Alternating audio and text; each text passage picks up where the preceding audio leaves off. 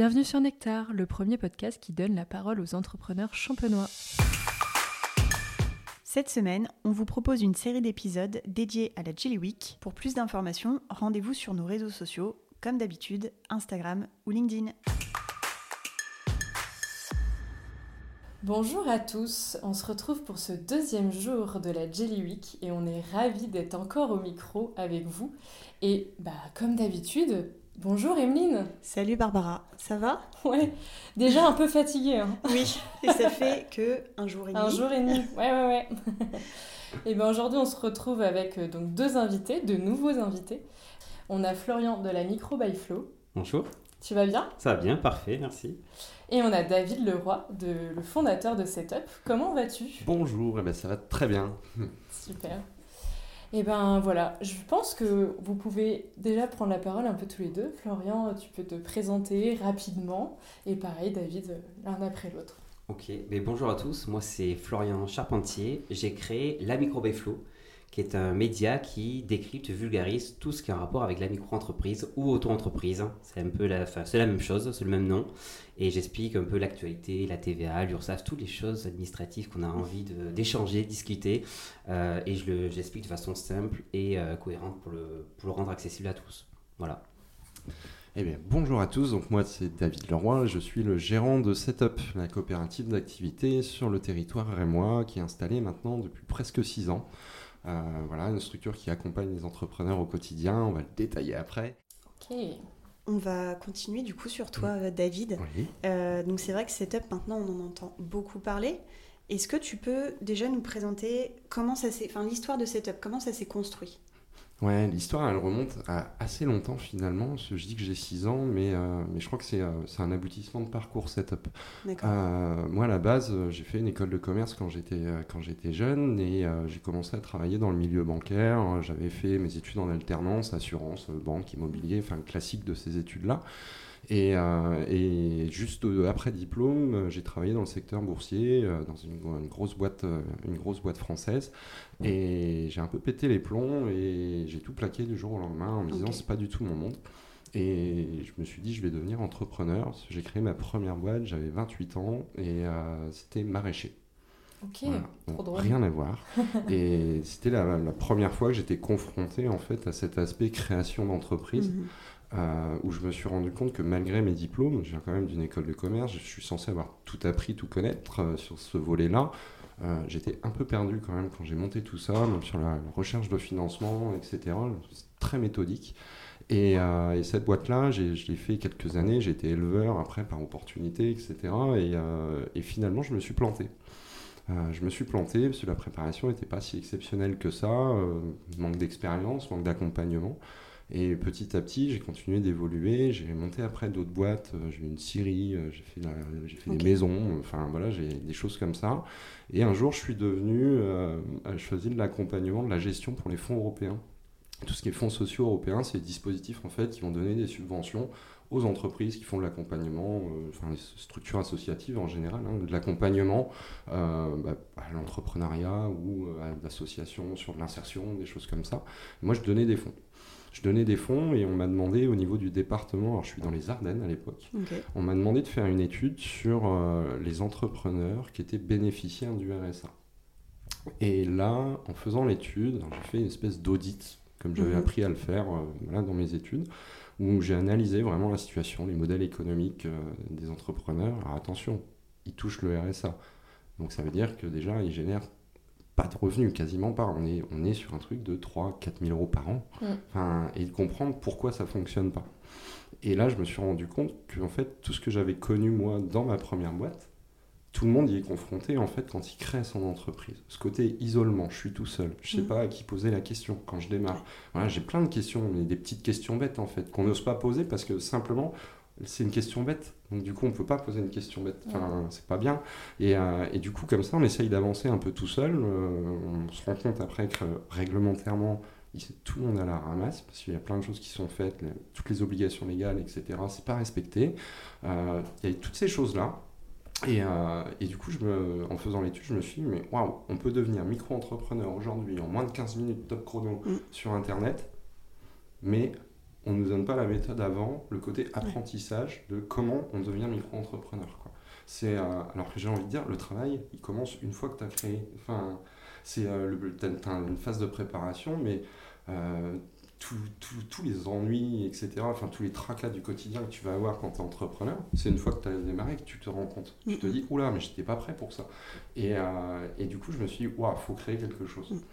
J'ai fait un peu de benchmark euh, sur, sur le territoire français et j'ai découvert ce concept de coopérative d'activité où là je me suis dit, ok, Banco, il faut ça sur notre territoire, ça n'existe pas.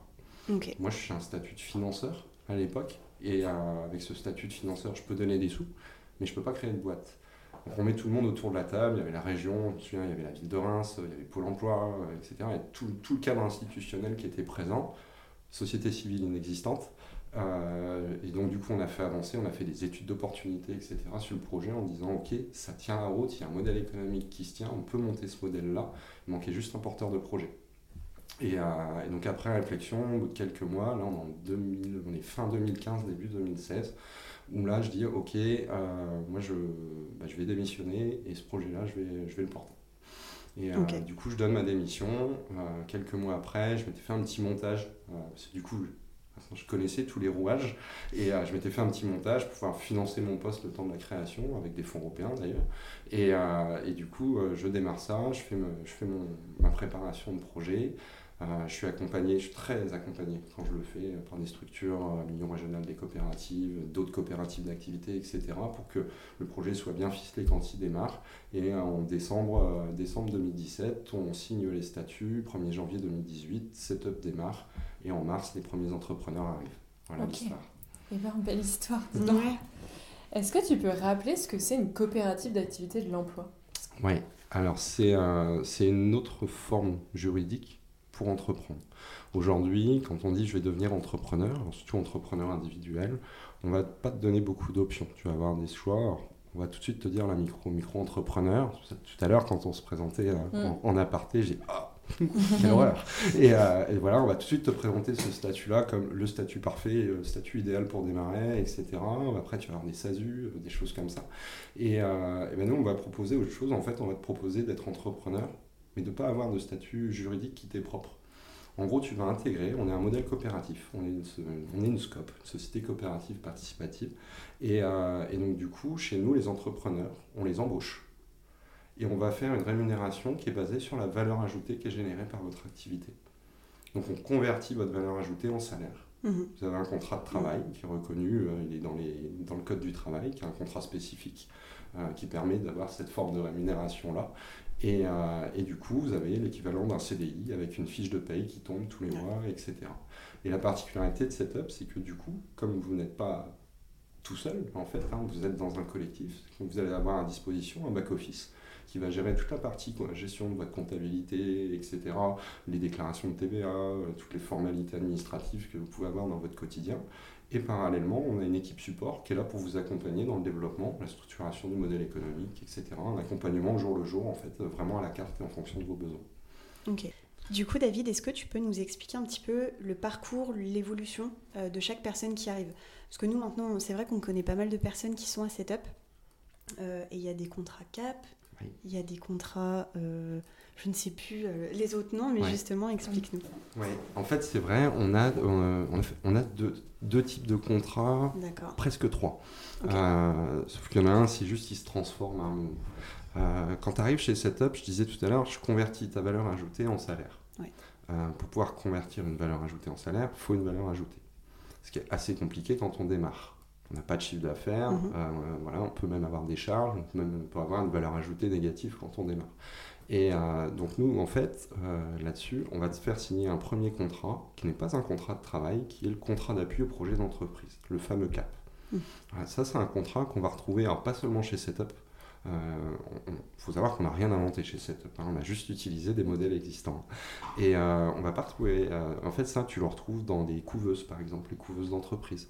Et euh, ce contrat-là, il te permet déjà de bénéficier de l'offre de service de Setup, donc le mhm. portage. Donc tu as un numéro de SIRET qui est celui de Setup. Ça te permet de faire tes factures, euh, ça te permet de faire des devis, ça te permet d'encaisser aussi des clients, etc. Nous, on te met à disposition le compte bancaire pour que les clients puissent payer. Et on va commencer à gérer une comptabilité. Tu vas cumuler, tu vas te faire une trésorerie en fait. Tu vas pouvoir déjà euh, faire passer tes charges aussi de fonctionnement. Tu as besoin de matériel, etc. Tu vas déjà pouvoir passer ça dans tes charges. Et pendant cette période-là, en fait, toute ta valeur ajoutée, elle se cumule de mois en mois jusqu'à ce que tu arrives à un niveau assez pérenne. Euh, j'ai envie de dire un premier rythme de croisière. Et ce rythme de croisière va dire, mais ok, on va passer un palier. Tu vas changer de statut, tu seras plus en contrat d'appui, tu vas passer, tu vas signer un contrat d'entrepreneur salarié. Là, on passe un premier palier voilà, de salaire, qui peut être très minime au début. C'est juste de bénéficier de ce statut de salarié où on essaye de le faire assez rapidement. Euh, souvent, en plus, ça permet de faire des montages avec Pôle emploi, euh, voilà, avec des compléments, compléments de revenus, euh, parce qu'on a des indemnités Pôle emploi en parallèle, etc. Ça permet de prolonger un peu les droits, le fait de déjà percevoir du salaire. Et, et ce contrat-là, en fait, bah voilà, on va dire, par exemple, le premier palier, ça va être 500 euros par mois. Mmh. Et nous, après, régulièrement, dans l'accompagnement, on va dire, bah là, tu vois, tu génères plus de valeur ajoutée que de salaire perçu. Donc, du coup, bah, on va renégocier ton salaire, on va te faire un avenant et parfois, on va passer un palier supplémentaire. À tout moment, tu peux prendre une part variable en disant bah là, j'ai quand même bien cumulé, j'ai besoin d'un peu d'argent. Moi, je dis souvent je pars en vacances. Euh, j'ai de l'argent sur mon compte, bah tiens, je me mets une prime juste avant de partir, comme ça, je fais des vacances sereines. Ok. Donc la personne en fait reste quand même libre de, de son portefeuille, enfin de, de, de, ce qu'il génère comme, comme argent. Ouais, c'est ça. En fait, euh, chaque, entrepreneur chez Setup a sa propre comptabilité. Mhm. Nous derrière, c'est le back office qui va gérer ça. Alors là, pour pas être trop technique, mais en gros, ça va être de la comptabilité analytique mhm. qui nous permet de savoir au jour le jour euh, qui gagne quoi, euh, quel argent il a sur son compte, euh, etc. Nous, on arrive à faire la répartition. voilà, c'est juste l'équipe comptable qui, qui, fait ce travail-là derrière, j'ai envie de dire, en arrière-plan. quoi. Et, donc toi, en fait, tu as des états de gestion de façon journalière mhm. qui te disent, bah, tu as tant de trésorerie, il y a tant de clients qui doivent te payer, etc. Tu as tes comptes de résultats qui s'affichent au quotidien en mhm. disant, j'ai tant de dépenses, j'ai tant de, tant de recettes, je suis plus, je suis moins, etc. Enfin, tout ça, tu peux le suivre. Et nous, derrière, on va être les garants euh, de ta comptabilité et même de ta trésorerie. Tu vois, quand on va définir les salaires, on va toujours s'arranger pour que tu aies de la réserve, par exemple. Tu as de la réserve, de la réserve financière. En, général, nous, on dit trois mois de fonds de roulement euh, pour ton activité. Euh, c'est un peu une base qui te permet, bah, tu as des mois qui sont meilleurs que d'autres. Euh, et, du coup, quand tu passes dans une mauvaise, euh, une mauvaise passe, tu vois, euh, tu vas avoir peut-être un mois ou deux, alors souvent les, juillet août par exemple, qui sont des mois atroces pour l'entrepreneuriat. Et bien pendant cette période-là, le salaire est maintenu malgré le fait qu'il n'y ait pas de chiffre d'affaires ou moins que, que prévu. Et tu pompes, en fait, voilà, tu, tu, tu puises dans, dans, dans, ta réserve et puis elle se reconstitue petit à petit après. Mais ça permet d'avoir un salaire qui est lissé sur l'année. En gros, l'idée c'est de sécuriser un peu tout ça et que tu n'aies pas de coupure euh, toi, dans un revenu sur un mois, euh, voilà, tu te retrouves pas à dire oh là, mais comment je vais faire ce soir pour manger quoi. Mm. Et imaginons euh, un entrepreneur demain est intéressé par cette up, mais lui, son entreprise, enfin son autre, il est en micro-entreprise, elle marche déjà. Mm. Est-ce qu'il peut ne pas être en, contrat cap au début et direct aller dans le deuxième contrat parce qu'il estime qu'il est déjà viable Ou est-ce qu'il est obligé de passer par la case cap parce que ça veut dire qu'il n'a pas de salaire à part s'il a Pôle emploi. Mais comment ça peut marcher? Ouais, alors là-dessus, hein, euh, c'est un peu à la carte. C'est vraiment, euh, c'est euh, quand, on, quand on intègre dans chez, chez Setup, en fait, on a un premier dossier de candidature où tu vas expliquer ton modèle, etc. voilà, alors ça se fait des fois ensemble, on le remplit parce que bah, on s'est croisés et, et on avance comme ça. mais en gros, derrière, on a un diagnostic, nous, qui va être fait. Euh, avec l'entrepreneur pour justement analyser la situation et voir ce qui est possible de faire. C'est euh, ça, c'est des choses qu'on fait souvent en plus, hein, parce qu'on a beaucoup de micro-entrepreneurs qui disent non, mais en fait, je vais changer mon statut, euh, ne serait-ce que pour les aspects cotisation sociale, chômage, retraite, etc. Enfin, voilà, le statut de salarié est quand même bien, bien meilleur que le statut micro-entrepreneur. Et, et, donc, du coup, on va étudier vraiment au cas par cas comment on peut faire pour faire justement cette passation d'une entreprise qui s'arrête, entre guillemets, et d'une autre qui démarre. Voilà. Et, euh, et des fois, on va l'étaler sur une longue période, euh, et des fois, ça va être très très rapide, euh, parce qu'on arrive à faire le montage.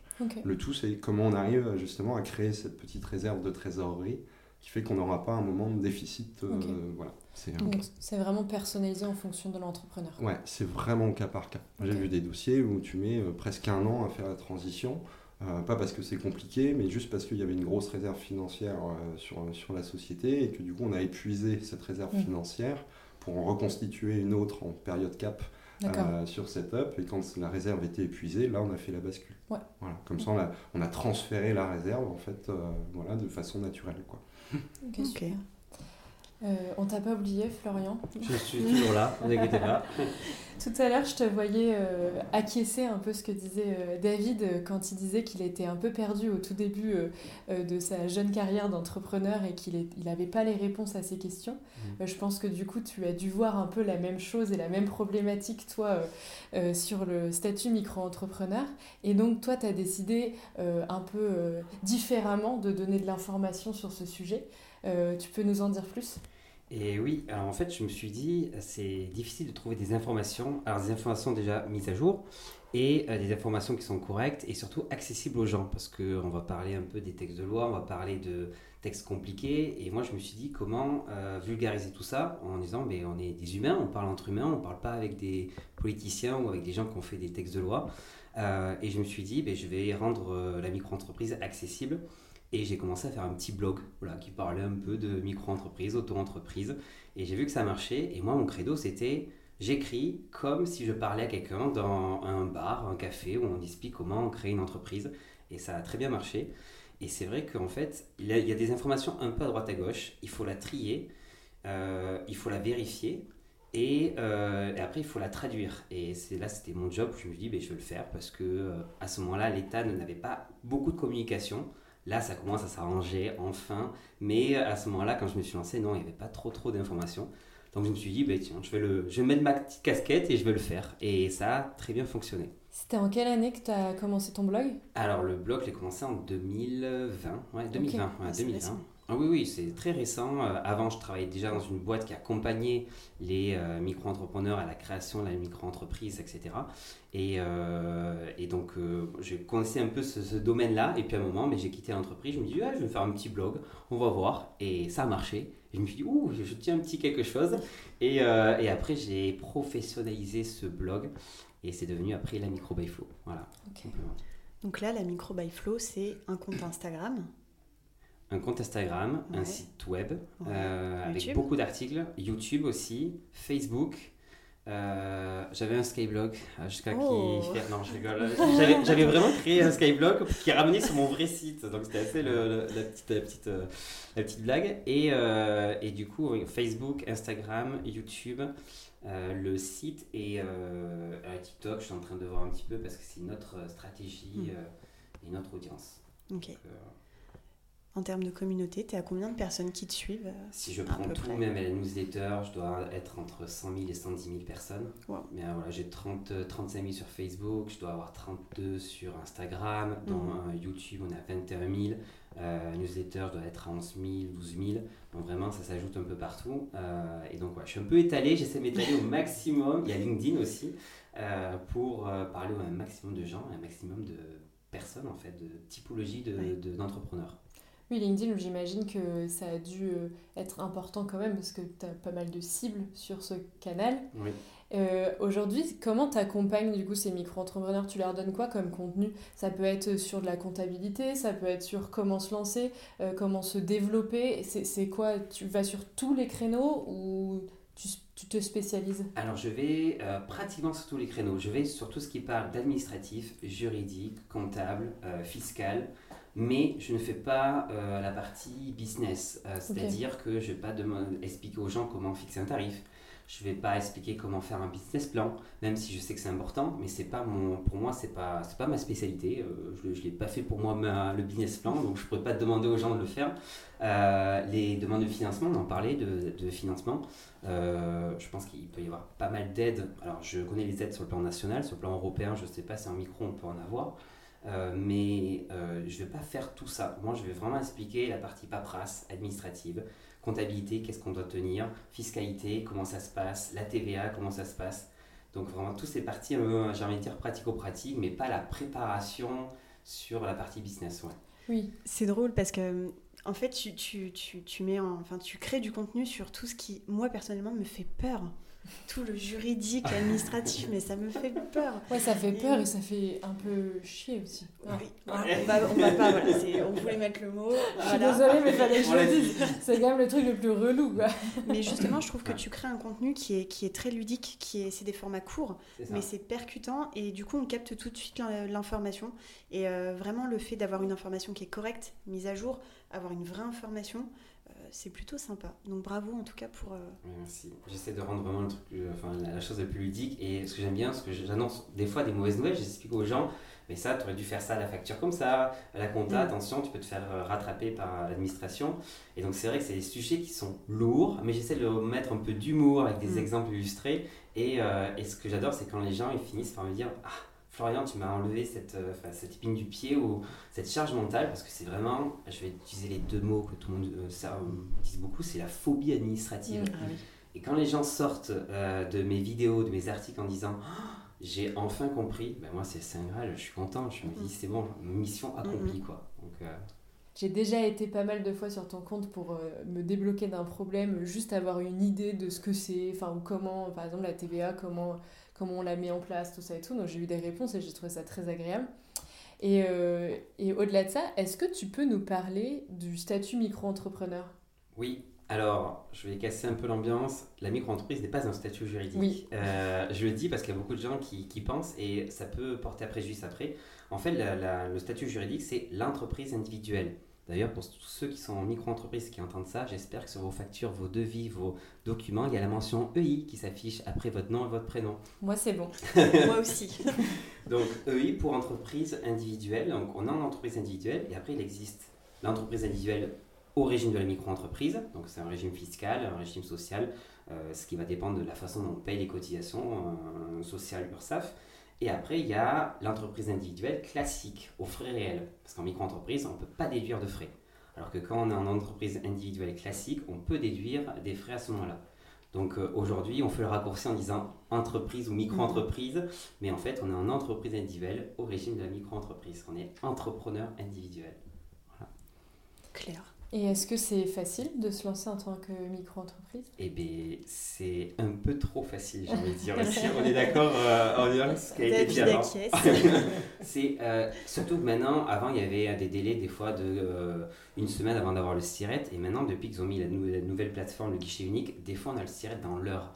Ah ça va déjà un peu trop vite. Il y a des, des vérifications qui ne sont pas tellement faites.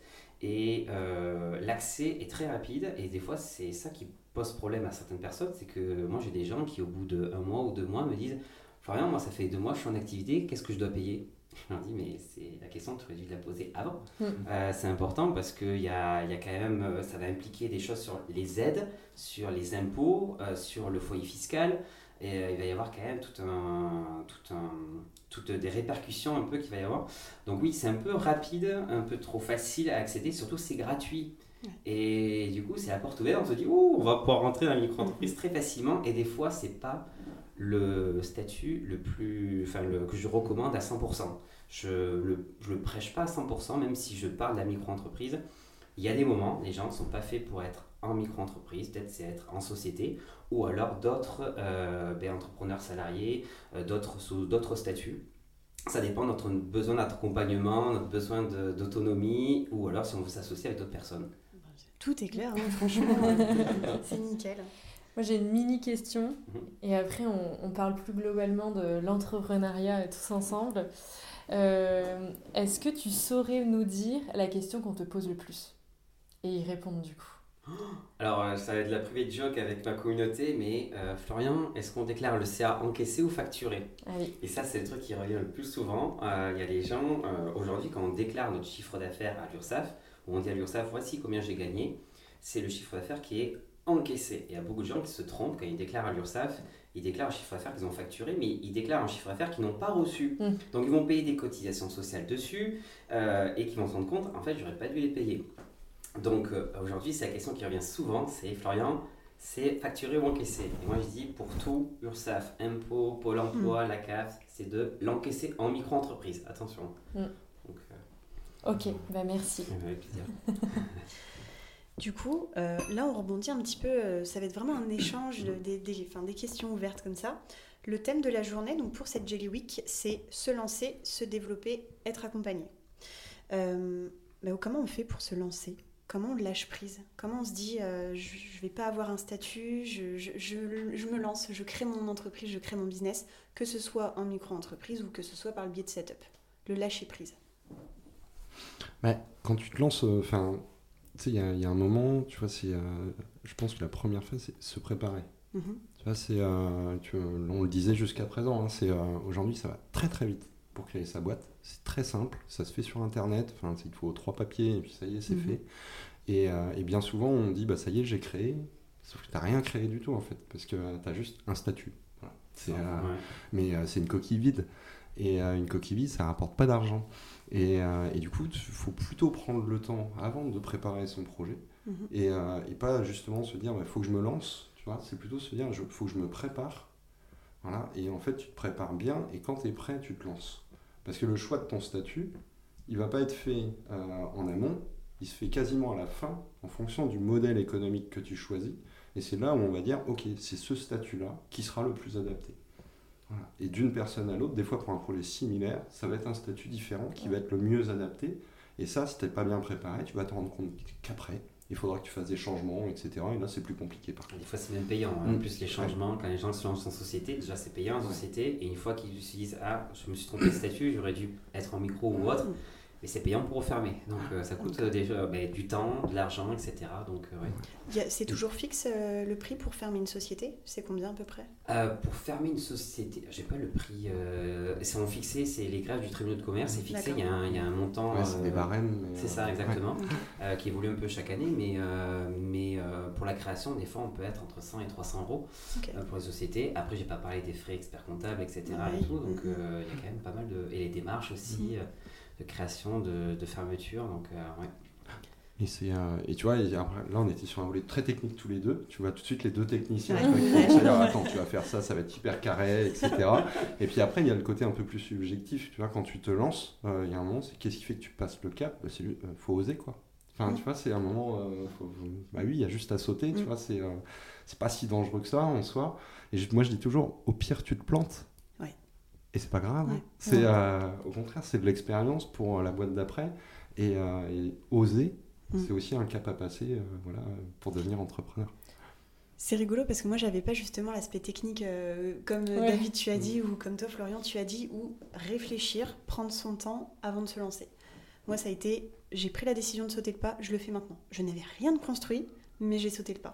Alors, je pense avoir choisi mon bon, le statut qui me convenait, mais j'aurais pu me planter j'aurais pu me planter.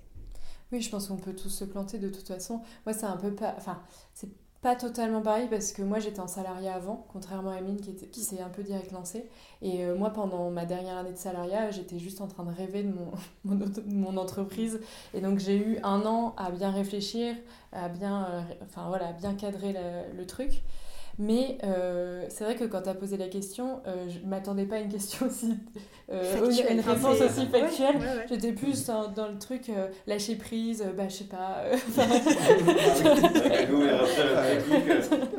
Et en même temps, vous avez pas tort. C'est juste que j'aurais jamais pensé, évidemment, ça pouvait coûter de l'argent, ça peut mettre. Enfin voilà, ça peut être long et un peu relou de se planter. Et il faut être justement bien, bien préparé.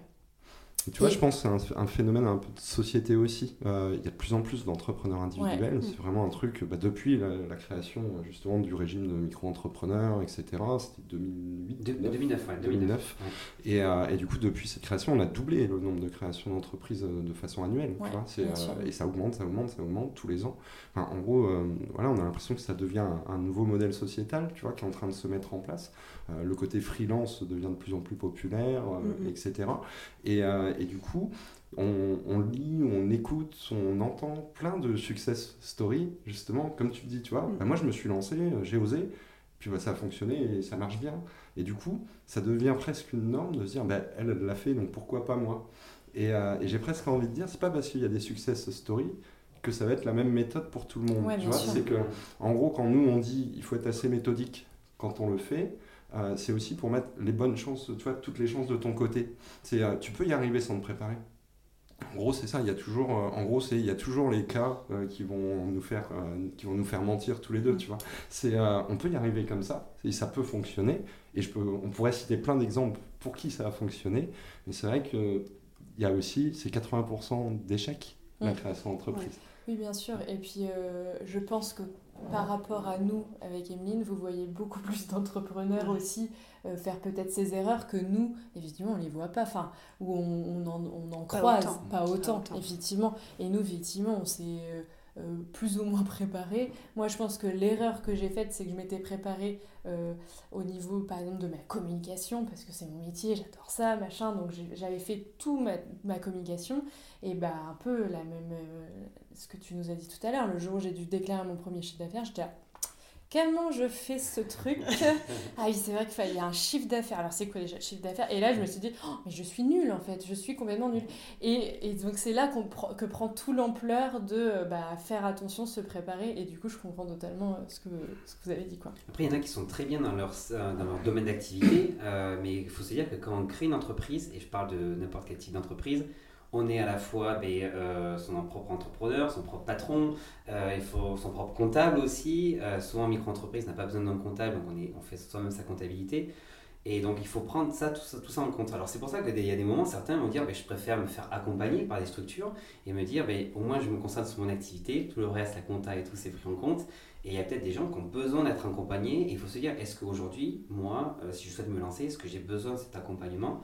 Ou est-ce que je vais chercher les infos? Mais il ne faut pas se dire juste, allez, il me faut euh, le sirette, hop, on ouvre euh, le Kinder Surprise, on a le sirette et, on verra tout plus tard. Parce qu'en fait, euh, moi j'ai des gens qui me disent, ah, si j'avais su, j'aurais fait ci, j'aurais fait ça, j'aurais mm. pas perdu tant d'impôts, tant d'URSAF, il y a des aides qu'on peut demander avant et qu'il faut demander avant. Et certains qui m'ont dit, mais moi on m'a rien dit. Mais oui, mais quand on se lance, c'est pas l'État qui va nous prendre par la main. Si on se lance en solo, on est solo. Alors que si on est accompagné, au moins on a des gens qui vont être là pour nous dire comment faire, qu'est-ce que, comment ça se passe, etc. Mm, mm. Euh, c'est vrai que enfin, moi j'ai le statut micro-entrepreneur, comme toi Barbara. Euh, on connaît beaucoup de monde qui est chez Setup. Et des fois, je vois les avantages à être, chez Setup, ne serait-ce que bah, toute la comptabilité, la facturation. Euh, Setup, pareil, s'il y a un problème avec un client des impayés, Setup est derrière et aide euh, l'entrepreneur. Et des fois, je trouve que c'est vrai que c'est ça soulage un petit peu mm. d'être accompagné.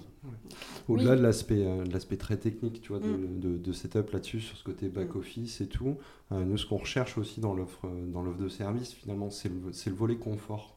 Tu vois, c'est le volet, justement, en gros, t'embêtes pas avec tout ça. Tu le disais tout à l'heure, de façon très vulgaire d'ailleurs, et, et, tu le disais tout à l'heure, mais en fait, c'est pas pour ça que tu es devenu entrepreneur.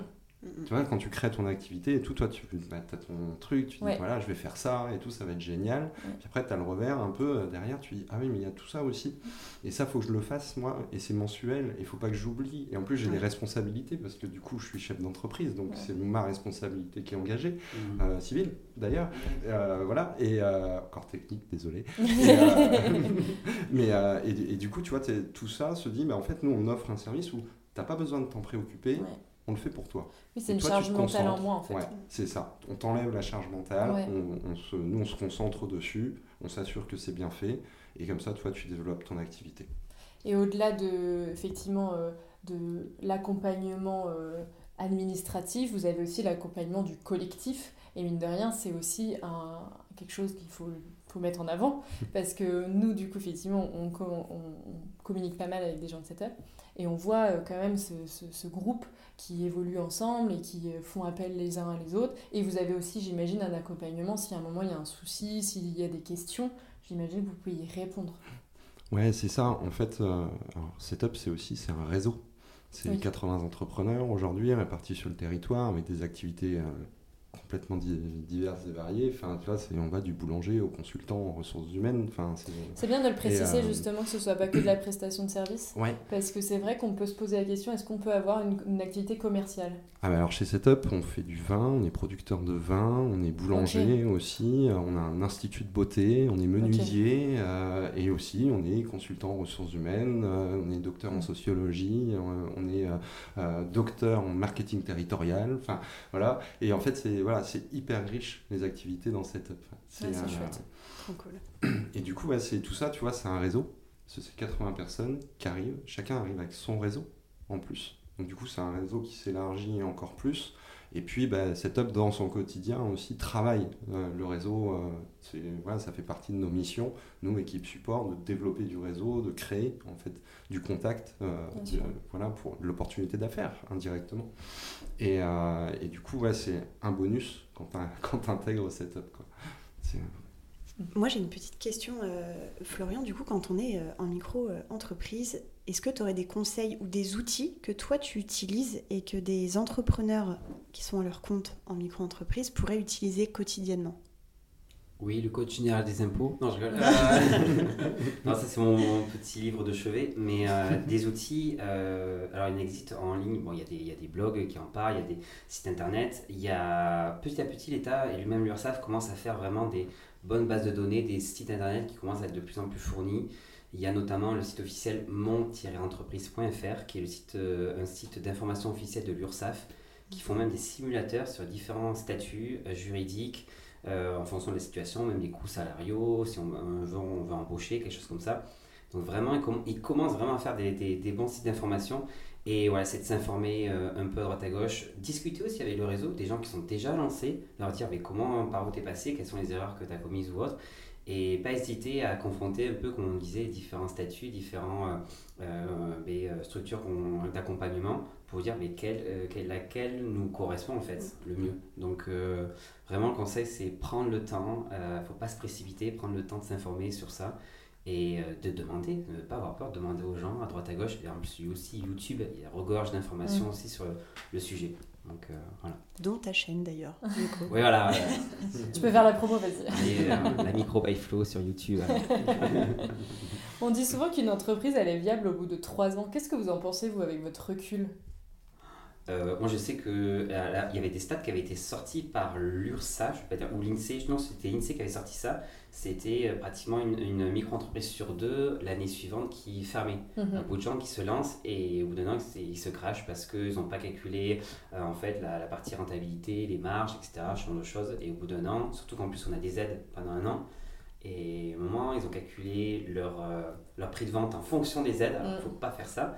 Euh, et ils se rendent compte au bout d'un an, mais le projet s'est craché. Manque d'accompagnement, manque d'information, etc. Manque de rentabilité.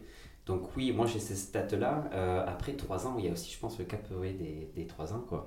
Donc, euh, ouais, mais c'est exactement ça. En plus, tu as plein de stats là-dessus. le, le, taux d'échec à 3 ans, etc. Donc c'est un, un, truc un peu symbolique, les 3 ans. Et moi, j'ai toujours, tu as 3 et 5. 3 ans, 5 ans. Euh, c'est deux caps difficiles. Euh, le premier, 3 ans, c'est la confirmation de ton modèle. Tu es vraiment dans un truc où euh, bah, tu as développé, la première année, bah, tu fais ce que tu peux, la deuxième année, tu commences à avoir un peu de clients, tu, en fait, tu sors de ton premier cercle marketing, tu vois, tu rentres dans le deuxième, puis après, bah, ça y est, tu es dans le dur, tu vois. Et si là, tu as de la clientèle qui vient, qui se renouvelle, etc., j'ai envie de dire, c'est gagné. Après, ça ne veut pas dire que tu génères vraiment un vrai salaire, c'est encore mm. peut-être un peu juste par rapport à tes objectifs, etc. Et le cap des 5 ans, c'est parce que là, tu as grossi et que tu commences à te poser ces questions du euh, ça y est, je veux embaucher. Et c'est un vrai cap d'embaucher. Ah ben je suis en plein dedans. Mm-hmm. Moi je suis en plein dedans, donc euh, ouais, on se rend pas compte. Euh, c'est un vrai cap parce que bah, tu vois, tu as ce côté besoin de fonds de roulement, fonds de roulement, tu vas devoir payer de l'URSSAF, tu te rajoutes de la charge administrative derrière. Et, euh, et là, c'est une vraie question à se poser parce que est-ce que mon modèle est viable euh, sans ça? En gros, c'est est-ce que je peux atteindre moi un rythme de croisière et je reste à ce niveau parce que finalement ça va? Ou est-ce que moi je ne bah, gagne pas encore assez ma vie et pour que ça se développe, euh, il faut que je recrute? Et là, c'est un vrai cap à passer parce que c'est un autre métier qui démarre. Mhm. Et là, tu n'es plus le développeur de ton activité, tu deviens vraiment le chef d'entreprise à partir du moment où tu embauches. Là, c'est sous côté chef d'entreprise, tu vas devoir gérer des ressources humaines, j'ai presque envie de dire des gens qui sont malades le matin, euh, qui, te demandent à télétravailler parce qu'ils euh, ils en ont marre de venir. Euh, enfin voilà, tu, dois gérer ça dans ton quotidien, en plus de ton activité. Alors c'est péjoratif hein, ce que je dis, mais c'est la petite blague pour dire que tu sors complètement de ton métier de base. Un dernier conseil en une phrase? Pour se lancer, se développer ou être accompagné Choisissez fais que le dire, moi, s'informer, mais euh, oui, s'informer, prendre son temps. Euh, après, il y a beaucoup de gens qui sont, euh, je vais prendre l'exemple de s'informer, un truc tout bête, mais on parlait des erreurs souvent commises par les gens. Il y a beaucoup de gens qui sont salariés et qui songent à lancer leur entreprise. Et souvent la question c'est est-ce que je lance pendant que je suis salarié ou après? Mm. Et en fait, en fonction de la situation, il y a des aides qui peuvent être super intéressantes. Par exemple, je vais prendre le cas de la micro-entreprise. Si on crée notre micro-entreprise avant la rupture du contrat de travail et qu'on a droit au chômage, on recevra 100% du chômage. Beaucoup de gens ne le savent pas et certaines agences pour l'emploi ne, le disent pas. Donc, euh, du coup, quand on s'inscrit à Pôle emploi, on n'a que euh, une partie du chômage. Par contre, derrière, on perd certaines autres aides.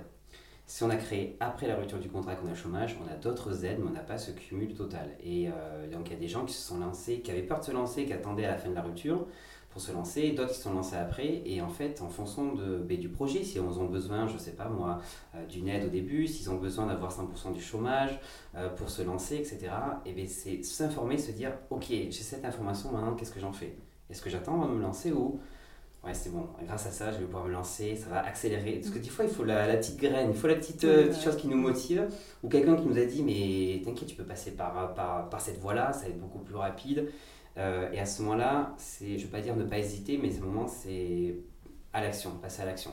Ne pas trop trop attendre et passer à l'action. Une fois qu'on a les informations, se dire, et allez, on essaye. Et si ça marche pas, on évalue aussi les risques en disant, mais par exemple, la micro-entreprise, si ça rate, et eh bien c'est pas grave, on peut la fermer, ça ne nous coûte rien. Et après, peut-être, on va se rediriger ailleurs.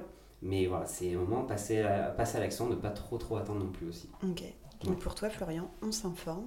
Oui. Bien, correctement, et on passe à l'action après. Exactement. Ok. et toi, David? Euh, bah Moi, c'est sur euh, la dernière des thématiques. Être accompagné. En fait, euh, tu vois, tout à l'heure on parlait un peu des stats, etc. 80% des entreprises au bout de 3 ans, elles ont fermé. Ça, c'est une stat. Tu as 10% des accompagnements, de, enfin, des entreprises qui se créent par le biais d'un accompagnement. Dans ces 10%-là, 80% des, des entreprises accompagnées sont encore vivantes dans les 3 ans. Tu vois, tu inverses la stat quand même. Et, euh, et c'est, du coup, c'est, euh, c'est très révélateur. On ne pense pas assez à aller se faire accompagner. se faire accompagner, c'est pas simplement aller s'inscrire dans une structure d'accompagnement qui te dit, bah voilà, faut faire comme ça, on va te donner de la méthode, etc.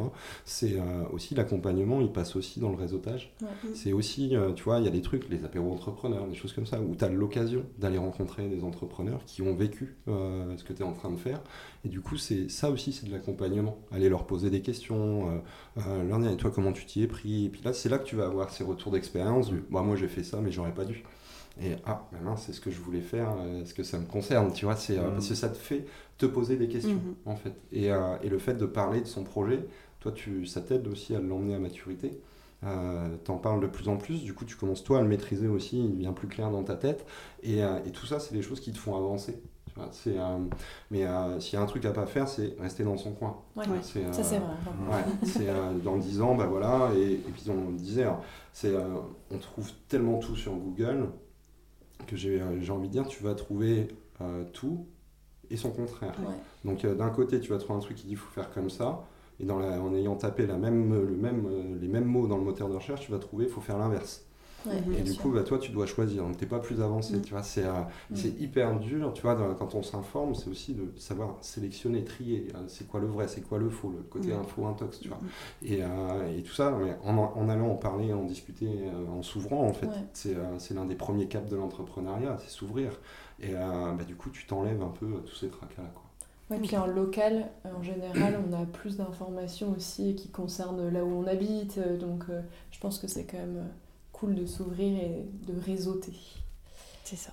Je pense qu'on arrive sur la fin. On a un petit peu débordé, mais euh, l'échange était très enrichissant et j'aurais encore euh, voulu en parler pendant des heures, mais euh, on doit s'arrêter. Voilà. Est-ce que vous avez passé un bon moment? Très bien, très bon.